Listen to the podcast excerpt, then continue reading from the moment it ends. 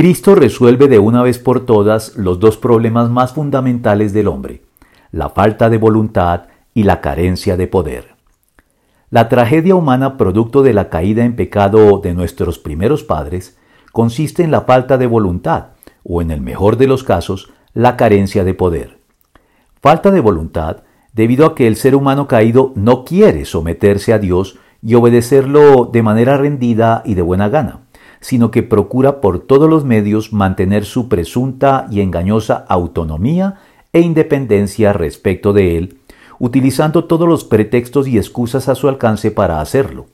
entre las cuales sobresale la negación de Dios en contra de toda evidencia, para poder vivir así como si Dios no existiera y sin tener que rendirle cuentas. Y carencia de poder, porque incluso en los casos en que quiera hacer lo correcto y sepa, además, con la debida precisión y lucidez qué es lo correcto,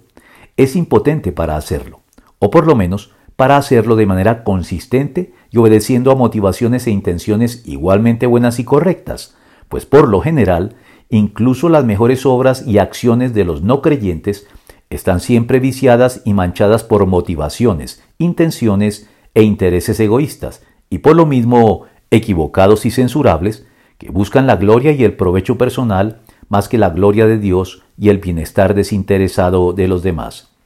Así, el Evangelio de Cristo corrige ambas condiciones, pues inclina nuestra voluntad dócilmente hacia Dios, de modo que lleguemos a desear obedecerlo, y nos concede también el poder de hacerlo de manera consistente, pues Dios es quien produce en ustedes tanto el querer como el hacer para que se cumpla su buena voluntad. Filipenses 2.13.